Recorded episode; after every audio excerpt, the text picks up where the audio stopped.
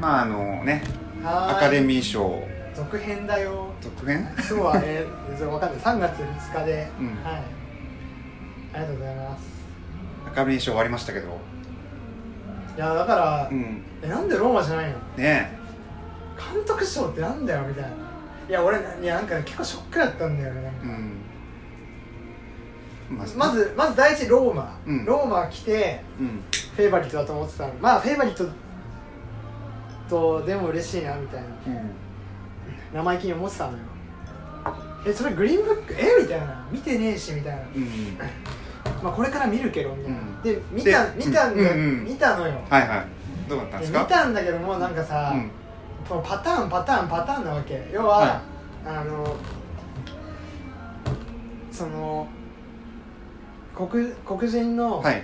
ピアニストね。ピアニストがいて、でイタリア系のうん用心棒を雇って、うん。南部でコンサートツアー出かける、うんで1962年、うん。60年代、うん。南部へ行く黒人がうん「お前自殺する気か?」みたいな、うんしかし用心棒がいるから大丈夫、うん。みたいな話だったんだけどももうパターンパターンパターンなわけ。うん。だから一達でまず一達で何か起こる。一達で何か起こる。一達で何か起こる、うん。で最後感動みたいなでまあなんか最強の2人って映画があったけども、はいあれあれなんですよ。あれの二番煎じみたいな感じなんですよ。だから。コメディタッチなんですか？うんココメディ的なのが強い。なんか気になったのははい。なんかツイッター見てたらうん。これ見てケンタッキーフライドチキン食べたくなったみたいな。あそうだからケンタッキーをね、うん。あのねうん。そのイタリアの人っていうのは、うんイタリアの人っていうのはイタリア系。すげえバカっぽいけど、うん。あの あのまあ教教育されてないわけさ。高等教育を受けてない、だからすすごく振る舞いがそやそやなのよ。うん。まあしかしその分すごくあの可動性があって、うん。すごく自由気ままに振る舞うわけ。片やピアニストっていうのはうん。すごい、あの教養があるわけ、うん。だから振る舞い一つ一つにもすごくうるさい、マナーにうるさいわけですね。だから本来は巡り合わない2人が、うん。まあ巡り合う。そしてそこにまあすごくす美しい友情が生まれるっていうことなんですけども。でその中で、あの車の中でねそのコンサートに行く途中で、うん。あのイタリアの男が、うん。あのケンタッキー州うんケンタッキーに着いてケンタッキー食うわけですフライドチキン食うわけ、うん。すげえもうむさぼり食うわけよ。文字通り、うんであのピア後ろに座ってるピアニストに、うん。お前も食ってみろって言うわけですね、うんだけどいや食ったことないしいらない俺はいらないよ。うん。だからそそこにさもう2人のさ、うん。あのディスタンクション出てるわけですよ、うん。でうん最後あのあの黒人の方がうん。すごい美味しそうに食べるわけですよ、うん。フライドチキン、こんなうまいものあったのかみたいな、うん。それはあの言語で言われない言葉で出出さないけどでこれはあの食ったやつどうすればいいんだっつって、あの窓から投げ捨てんの、うん。フライドチキン、うん。どうすればいいんだようん。でそれ真似するっていう。あそのシーンはねすごいいいシーンだった、あそのそれは終盤なんだ。うんあの中盤とか中円半ばにそういうシーンがあって、中盤中盤なるほど、で反対にね、うん反対にねあの奥さんにさずっと手紙書いてんのよイタリアの人は、イタリア系の人はすごい家族がいて奥さん大好きなわけです、うんでいやそのコンサートっていうのは2ヶ月なわけ、うん2ヶ月間うんクリスマス休暇、ま、あクリスマスまでうに12月25日までで奥さんに手紙遠くから手紙書いてるので最初はなんかあのスペルも分かんない。んうん。言葉に書けないうんうん。わけですけど黒人の方があの文章、まあ、こうやって書けばいいよっていうう、ん。あのことは教えていくわけですね。うん。それでによってどんどん手紙がさうんもうすすごく文学的にいいものが仕上がっていくわけですよ、どんどんその洗練されていくんですね、っていうのがその対照的にうん。描かれるだからすごく2人は相互補完的なうん。関係になるっていう。まあでもそのそれもすごいまああのいいなって思ったんですけど、うん。うん、なんかもうパターンパターンパターンで、うんなんて感じでした。ああなるほどね。だからうん。そのいや物語としていいんだけどなんか映像としてうんうん面白くない。っていうふうな理解です。まあ、設定からだけ見て思ったのがさはい。いわゆるその、まあ、高貴なアフリカ系アメリカ人と、はい。その、まあ、ちょっと下劣というか下品な、まあ、イタリア系のアメリカ人の白人ね、はい。でステレオタイプとしてはさうん。ブラあのアメリカえアフリカ系アメリカ人の方が、はい。そういうような行動をして白人の方が上位に振る舞うっていうステレオタイプがあるわけじゃん。うん。その裏返しでさいやだから裏返しにすることでステレオタイプが、あのー見えてくる見えてきてしまう、うん逆説的にステレオタイプをさそれを出し、あぶり出しちゃってるわけですよね。そうそうそう。なんか俺あんまねう設定から聞いてあんまり嫌だなって思っちゃいましたね。んうん。だからそのなんだろうね、うん。あのー、アカデミー賞見てたんですけど、はい。思ったのがはい。そのやっぱりアフリカ系アメリカ人アメリカ系の人に配慮したやっぱそのうん PC 賞的な。うんなっていて、だなんか10年以降うん。そうじゃないですか、うん、で今回の作品賞見てもはい「ブラックパンサー」「ブラッククランズマン」はい。でグリーンブック」はい。で、まあ、ローマはまああれメキシコの話だからね。であのまあ、マイノリティが主体となった映画がすごいうん。うん多かった。でまあそこ配慮してるわけだけどうん。だけどさあの僕もあれ思いますよそれ多様性大事だし、うんうん。マイノリティの権利守るとかすごい大事だってそれはもちろん思います。うん。だけどさそれをやっぱり強調しすぎるのもうんそのいわゆるあのアングルサクソンの白人側からするとうん。その中でもあ白人の中でもうん。マジョリティとマイノリティがあるわけじゃないですか、うん。人種的に見ればうん。マジョリティだけど、うん。白人の方が。はい。その白人の中のマノリマイノリティの人はさはい。経済的にも厳しい暮らしが多くてはい。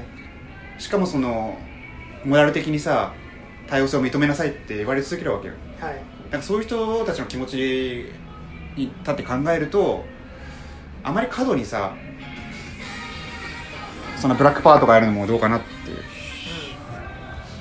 だからやっぱり PC ポリティカルコレクトネスだから政治的正しさっていうのはすごくその風潮としてうん。まあでもこれはやっていかなければいけないだろうっていう見方がうん多分一つあってうん。いやそれにあの完全に同意します、うん。完全に同意するんだけども、うん。ただ一方であすすごくやっぱりそのやばい絵が見たいっていううん。ふうに思っている自分もいてうん。だから多分その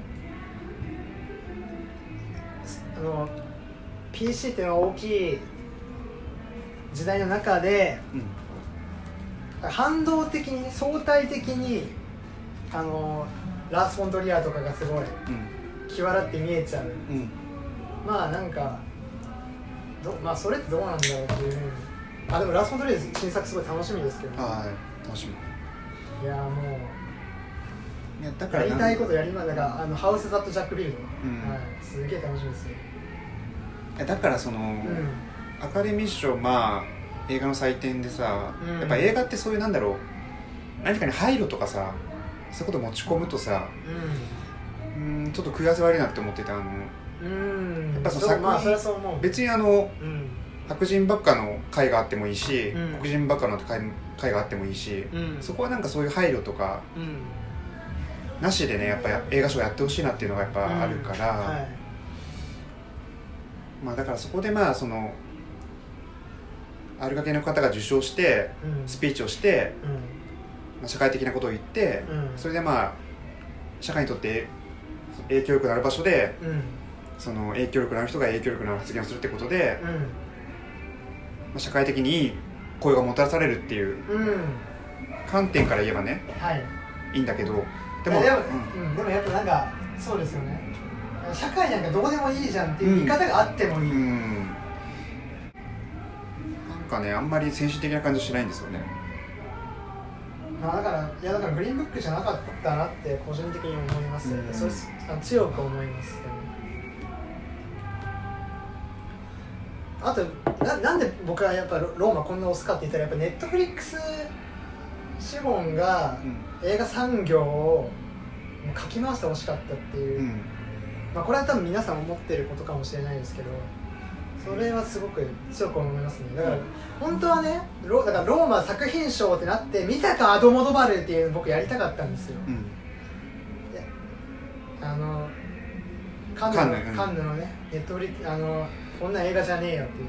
まあそれ撤回しましたけどある種保守的なわけよ。だから、いやそれは劇場でやんなきゃ映画じゃねえよみたいな、うん。そういうある種の保守性みたいなのをぶっ壊してほしかったなっていう、うん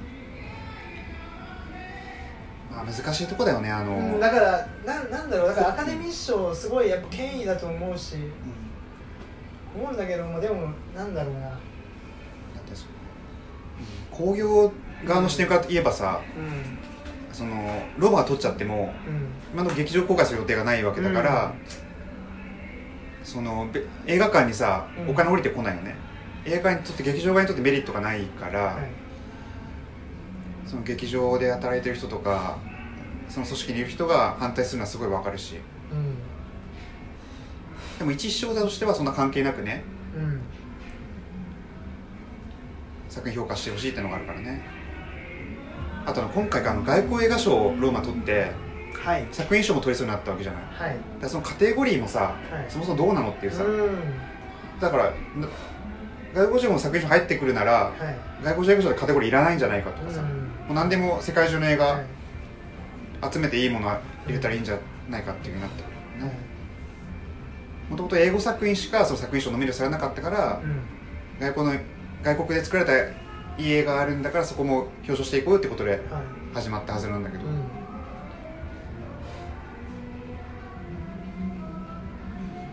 ん。でアカデミー賞っていうのをすごい揺るがす。うん。ロマン取ってほしかったけどね。取ってほしかったな本当。いやあれぐらいショックだからオリンピックが東京に決まった時ぐらいの、うん。え？っていうのがありましたけど、であの他作品賞ノミネートされてたはい。作品ありましたね。上映下の記念とかね。フェイバリットすごい良かったです。いや僕もう本当になんか、もうランテンすごい好きなんですよ、いうん。やなんか不条理がすごいまず、うん。すごく好きなの。であどうでした？僕は正直。嘘乗れなかった？でもなんかそのうけなすほど熱量もないっていうか、はい。まあいい映画なんだけど、ん、はい、僕の好み合わないなっていうところなんであんまり言うこともないんですよあのさっきの21世紀。いやフェイバリット良かったな。だからもういきなりまずどあの泥のねうん。洗礼からバプテスマから始まるわけですよ。だからあのあの泥がで汚れたわけじゃなくてむしろすごく清められたんですよね、うん。僕の解釈では。うん。泥で清められた。うん。いやどんどんその後先鋭化されていくわけだけどその過程がもうめちゃめちゃ面白くて。うん。だからエマ・ストーンすげえなと思っただからで今回のアカデミー賞だから主演女優賞でオリビア・コールマうんうん。ンでしたっけ？アンアン女王でねはい。獲りましたけどえそっちじゃなくねっていうのがエマストーンなんだ。エマ・ストーン僕の中でもうもうゴリゴリエマ・ストーンなんだけども。であの痛風で痛がってるところとかもあのなんかオーバーラップで見せるわけじゃん、うん。あれでもすげえ変だったよね、うん。すごいあの気持ち悪さがすごい良かったあの違和感っていうのを出せるのはやっぱランティモすごいなっていう。好みになっちゃうねあの俺カメラとかもまあ広角レンズああいでや魚眼広角みたいな。だからあれ乗れたい人なんだよね。あれもだからある種歪んだ世界には歪んだレンズで見ることで正しく見えるんですよね。うん。うんカメラも位置が低いじゃんあの。ああ基本的に、うん。そう。だからそれもブログで書いたけどももうだからすごく戦略が練られてる。カメラワークの戦略うん。がすごく練られてる。いて。でそうだよね。あのランディモスだから僕僕はあれは見てないんですけどもドクトゥースは見てないんですけどあだえっとえっとなんだっけ。カゴの中のうん。乙女はい。は見てないんですけどもあの見てないんです。ごめんなさい、であのえー、なんだっけ。ロブスター、はい。ロブスターはセナシカ殺しはい。いで見てきたんですよ、はで多分セナの鹿殺しも最初いきなり心臓のさズームからは始まってどんどん引いてくみたいな。いであのえー、とバッハかなんかあの受難曲かがな流れているってもうすげえ変な始まり方でうん。なんですけどももうこのだから今回フェイバリットももうすげえ変だったよねうん。まあねそこ乗れなかった人はちょっと。でもうでもこう超乗ったよもう。ノリノリでしたよ本当に。見ててすごい嬉しくなっちゃった。うん。うんだからサラサラもすげえ良かったな。あ僕はサラが一番僕は主人公だと思いましたね。あえて主人公サラもすげえ良かったな。3人のアンサンブルなんだけど。だからもうサラについて語ら語らないっていうことはありえないと思うんだけどあそうですかサラあえてね、うん。誰か主人公にするとしたら僕はサラはい。レイチェル・ワイズ。いやあの眼帯。あ あれ何あれって思思ったよね。でも最後にはさもう眼帯要は見られるっていうのがなくなったので、うん。眼帯外すじゃん。が眼帯外したサラすげえよかった。開き直れるわけですよねある種だからまあそれブログでも書いたけども、はい。あの敗者としてのあの傷口傷跡っていうのがもうそこでは完全にその一人自立した女性の証というか、はい。もうあのあの世界はどうでもいいっていうふうに開き直れた証として見えてくるわけですよ、そそれはもう完全にあのスカーレット・レターのね放送のスカーレット・レターのあの A なわけですよね。なんかそういうそのパーツ,、ね、パーツの使い方もすごい良かった。うん。そういうふうに解釈させてくれるパーツの使い方もすごい、うん。すごく良かったです、なるほど。はい。僕はもうちょっと課題ございんで 課題残してあればいいですよどんどん。あと何でしたっけ？上映かちょっと僕は。あだからあだからスパイダーマンですよ、あファイナルバースとかねうスパイダーバースすごい良かったですね。あのお話は普通なんですよ。んはい。よくある話で、ん別に特段何か言うと、うん。まあ、映像はとにかくねすごいですね。あのアメコミ読んだことがある人なら分かると思うんですけど、うん。あの独特のなんか絵面があってその日本の漫画とはまた違うね、うん。あれをなんかそのまま映像でやっていて、はい。あのね多分誰しも見てなかっ見たことがなかったような映像。はい。演出になってて。うん。あのねあとなんかいろんな次元からはい。いろんなスパイダーマンやってくるって話ではい。あのーあるキャラクターはすごい完全に CG だったり、うあるキャラクターはちょっと手書きっぽい、んうん。あのー人物作画だったりうん。いろんなねその、えー作画師匠っていうのがうん。一つの画面に同居しててはいで見てそうなるとなんかごちゃごちゃしてさうん。あの見にくいカオスカオスになっちゃうと思うんだけどちゃんとねそこは整理されてて。なるほど。だなんかいちいちなんだろう。うん。あの登場にびっくりしたりするとはい。あのなんだ漫画でよくあるななんだろう。驚いたマークみたいなはい。のが出たりするんだよね。はい。だからそう漫画読ん映画見てるんだけど、漫画読んでるようなはい。あの感覚になる映画でね。はこれはぜひ映画館で見るべき絶対に行くべき映画だと思います DVD とか見てもい、うん。でダメ。映像が。価値があります。行く価値が。映像がすごかった。そうです。映像の新しさが。そうですね。絶い対にや映像大事ですよね。大事。まあ映像はそういや僕なんか物語なんか性よりね映像だと思ってるのよ。思ってるんですよ。うん。あのだからだからルイマルのブラックムーンとかそうだけどだからあれって全然物語としては全然わからないんだけどもその映映像一つ一つがすごいあの映像詩になっていて、うん。すげえなと思う映画なんだけどあそうなんですね。映像がよかった。これはねええ。だから混然一体で言うとだからアクアマンですよ。いやあれはすごかったよかったんでですか？うん。映像が。映像が。ただの CG じゃないですかあれいやでもなんかめちゃくちゃでしょあれ。あれも。見たことないでしょ。あんな魚群がさ。あなんかスイミーだみたいななんか見たな感想で。でもうまあ映像はもちろん映画に大事うん。だけど、ん、うん、話はどうですか？アクアマン話。いやあいやあのねいやいやだからそれもあのだから物語性云々だからあれですよ。さっきのスタンスのあれじゃないけど21世紀のあれ批判じゃないけどあの。だってまうん。あこういうこと言ったら野暮だけどさ。いやでもいやだから愛でしょ最後。結局だからさそれなんとかししてほしかった。だからなんかいやなんか愛が結ばれてなんかめでたしめでたしみたいな。それもそうだしさうもともとその選ばれていた主人公んその、うんはいはいはいはい。あのなんだろはい血がね。う、うん、血血によって特別な主人公が、的なね。はい。うん。自分の才能に気がついてっていうさ、うんうん。いやもちろんそその観点から、はい、そこから全くブレないでさ、はい。するするじゃん。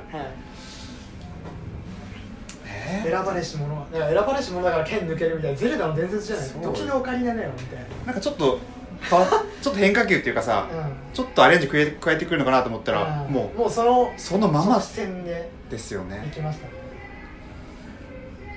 その辺なんやなんかなんなんだろう。いやだただ映像すごかったっていうのはねプラマイゼロみたいあのさ最初に冒頭であの、な、はい、まあ、父あの父親殺してさはいはい。それ息子が恨みを持つわけで、はいはい。でずっと追いかけてくるじゃん、はい。あの因縁話とかもさ、はい。僕は別になんか続編での布石みたいになってたけど、はい。いるの？こんな話。あとねななんか長いなんかう長かった。2時間半とかあるんじゃない？あれ。ん。で僕はあのさっきあの2月9日の話しましたけど2月9日ってやばくて何見たかっつったらまずデイミアン・サズでファーストマン見たでしょ、でファーストマン見た後にアクアマンですよ。まんままんまんでまんまん満足だよ本当に、何言ってるか分かんないけど、うん。で でその後21世紀の女の子見てで文芸座のオールナイトに行ったんですよ。コンスタンスとエリック・ロメール。でもうさエリック・ロメールもう7本目とかもう目バキバキで。いやすごい自然光とかの美しい光をうんしっかりあの網膜に焼き付けたいの網膜に焼き付けるとか言っちゃった、うん。あの焼き付けたいのにうん。全然あやばいみたいな。バキバキでなんか目開けらんないみたいな。そりゃそうなるわ。いやぜひあのみなあのやってみてください。やらないやらない。一日に映画7本見るっていうこれも多分なかなか多分人生でないことだったので3連休でよかったなっていう。ファーストマンはよかった。ファファーストワンクレア・フォイめちゃくちゃ良かった。ああはいはい。スパイダーガールでおなじみいやびっくりした。スパイダーガールからさ すごい繊細なお母さんに繊細な母になってしまってすげえびっくりした。でラスト良かったですね。めちゃくちゃ良かったです、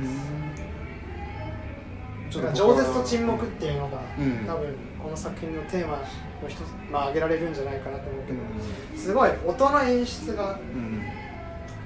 かなり際立ってましたね。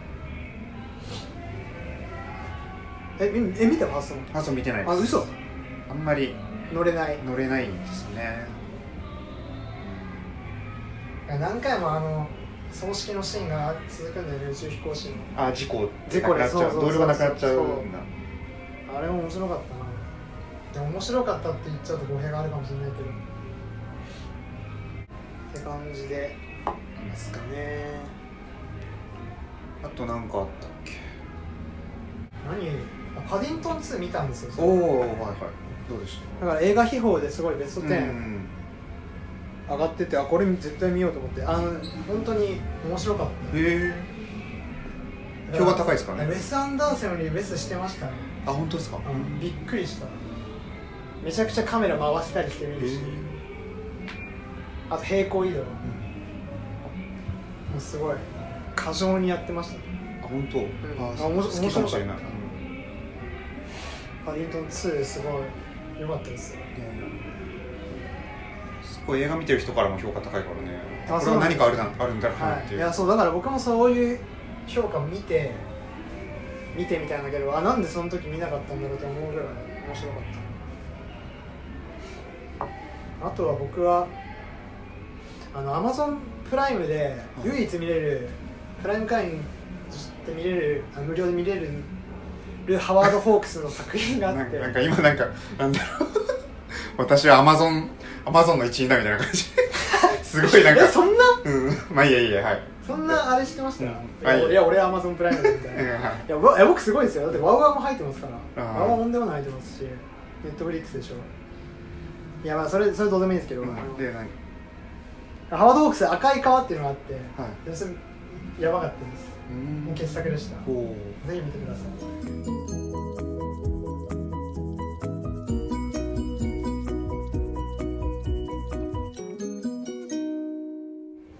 はい。佐藤です。はい。来週っていうかまあ次回ははい。何を語っていきますかね。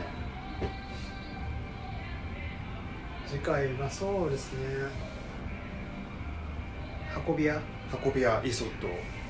90歳ぐらいかないやすごいね。えなんかさこの前サスペリアだから見に行った時に、なんかいかにもクロートですシネフィルですみたいなうん。ご夫婦がいて、うん。そのうちの旦那さんがもうすげえうるせえわけ、うん。もう見る前からいやあのクリあそのなんか運び屋の予告が流れて、うん。でそのおじさんがねいやーイーストウッドも年取ったーみたいなもうすげえさやめてほしいんだよねって思って。これで思ったけど本当だよ。あまあ大して見見てないんでしょうけどであーでイーソットさあの、はい。最近あのビリオンダラーベイビー見て。あ僕も最近さチェンジリング見て。あまあ 見事に被らないわけですけどはい。ーその時からもうもうおじいさんだなって感じなんだ。それからさもううん何年経ったっていうさ、はい。チェンジリングやばくないですか？でも。激ヤバだったけど。激ヤバ？うん。めちゃめちゃ良かったけど。うんアンジすごかったですね。あー子供が戻ってきた子供が違う子供だってうんそうそうそうそうそう。であとウトヤと。あ糸屋と。ウトヤとはすごいだから予告を見てみたいなって、でもわあでもさっき教えていただいたんですけどワンカットなんですよそう72ワンカット、うん。また72分っていうのがね、まあ、こういうなんかでこの事件じゃすごい興味があってうん。あのあだから犯人がー、うん。あの日本をある種理想の国とあして、ーはいはいはい。要は移民を受け入れないからっうんていうことをなんか言ってたのを記憶してるんですけど。大体こういうテロやるやつしょぼくてさはい。なんかしょぼいテロやって何人か知りましたっていうのが多いんだけどはい。これはもう完全に計画的にやってはいもうね児童をさ何十人っていう過ど去例読めない数殺してるわけだから。ちょうどなんかキャンキャンプかなんか。そうキャンプで。サマーキャンプかな。孤島にみんな。夏夏でしたっけ？そうそう。もう船しかあのうん。移動車がないっていう状況でうん。逃げ場がない状態でうん。撃ちまくるとかね。なかなかこういうことはできないですから、うん。どう描くのかね。本当だからガス・ヴァン・サントエレファントみたいに描くのかそれともキャスリン・ビグローみたいな感じでやっていくのか。この絵はすごいんですよね。その虐殺プラスうん。他に爆弾テロとかもやってるの同時にね。あそうなの？そう。なの国の機関のなんかトラックに爆弾積んで、ええ。ああ機関の前にトラック止めて、はいまあ、次元爆弾ではい。爆発するっていう、えー予告見た感じでもどうあのなんかあれだったね。植物的な。もうん。うそもう客観的に描いていくみたいな感じがしますねしかもこれあのなんかこの殺されちゃった生徒たちはさ、うん。キャンプっていうのがさなん言い方は悪いけど、ん。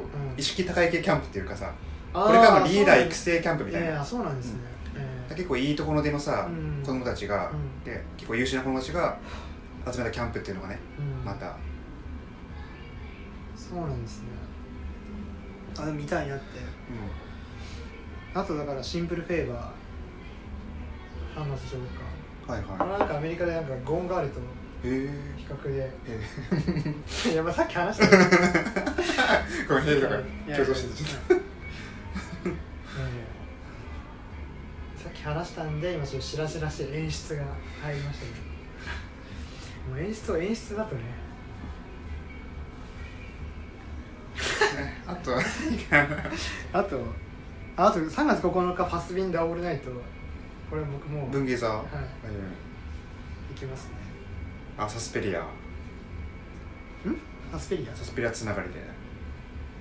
ああそうニュージャーマンシネマああまあうん。いやでもファスビンダーすあの普通に好きあの好きだから。それで多分4月4月だっけな。3月末とかにもあの早稲田松竹でファスビンダーあるんで。なんか去年もあったけどな。でなえてかさなんかさ全全然関係ないけどなんかこの前あので文芸祭オールナイト行ったんですね、そしたらなんかその、まあ、起点じゃななくなったじゃないですかなくなったんですよ。ね。うん。いやすごい寂しかったんですけど、ん。であのなんかもうそう本当なんかシネフィル大学生みたいなのがなんか、なんかすげえグループでいて、うん。うんあなんか早稲田でなんかしょうもあるらしいぜみたいなすげえでけえ声で喋ってるんですよだから、うん、本当にしょうもないと思いましたけど、だからそれもさっきのあの映画「クロート」と同じですけどなんか何なんですかね。あのえ喫煙所なくなってさはい。どうしどうしてたえ僕だからもう席であのお水飲んでましたね。あ本当？はい、外出 外出ようと思わなかった。はい、え？出ちゃダメなの？外。一回。あ出ていい？もちろん出ていい。ももちろん出ていい。あじゃあ俺出るわ。うん。じゃあじゃあ俺出るわって何？出 る出る。その態度表明ね何ですよお水を飲まないおとなしく。指すげえ水飲んでたわ。えでもタタバコ吸えなくなってまずあれなんですけどあれは楽しいじゃんなんかね間でさ。うんタバコ吸うのが。それそうなんだ。だるい感じでね、うん。ダメだよあとだから3月15がサンセットでしょ？あサウルの息子の監督、はい。これ楽しみですね。もう仕立て屋だとだからファントムスレッドをね想起せざるを得ない。いやそうですよ本であとだから早稲田松竹ゴダールもありますしすごいですよ本当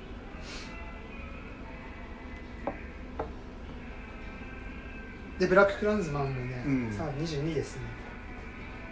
ありますよ。当でまあバイスは4月入ってからか。はい。最初の週ですね。バイスすごい評判いいですからね。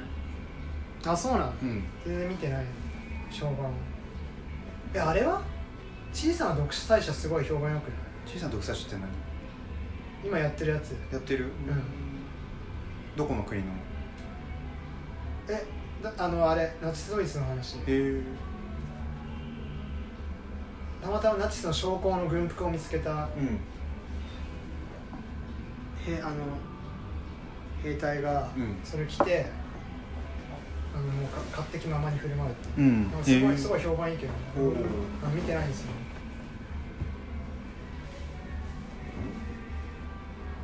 っていう感じではないでしょうかね。あでもねさっきあの冒頭でお話ししたようにあれはやりたいんですよ。その2010年から19年のうん。ベスト10をあ発表お互い発表してなんかあブログで出せればいないいかな2010年。10年から19年の10年で。まあそれなんかだから2000年からじゃない？多分。2000年からうん。じゃなくて。2000年がだって2000年からもうだって0年いわなんか0年代とか言われてるよよくわかんないけど、うん。2010なんだ、うん、2010年から更新しないとうんいけないじゃないですか別に更新する必要もないんだけど誰の要請でもなく勝手にやるんだけど。うん難しいっすね。2010そう考え結構考えれば出てきそうだけど。2010って難しいな。2010年から19年の。えで僕あれ映画をさあれで記録してたんですよ。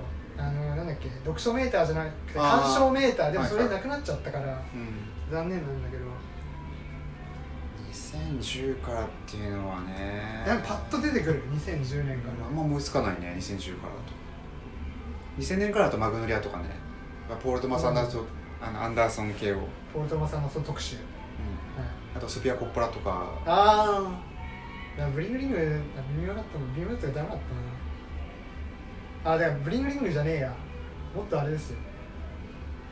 ビガイルズですよ。うん。あ もうしたから。ね えブリングリングってやばいじゃん。もう5年ぐらい前だわ2010ってねあんまりパッと来ないですね。カラーだとう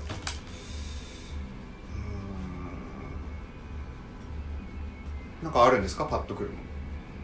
2010年から。って考えた時に。ねえじゃあ考えないと。ん。ダメだ。もう全部えー、どうだろう2010年から。あ今思いついたのは、うん。あれですね。いや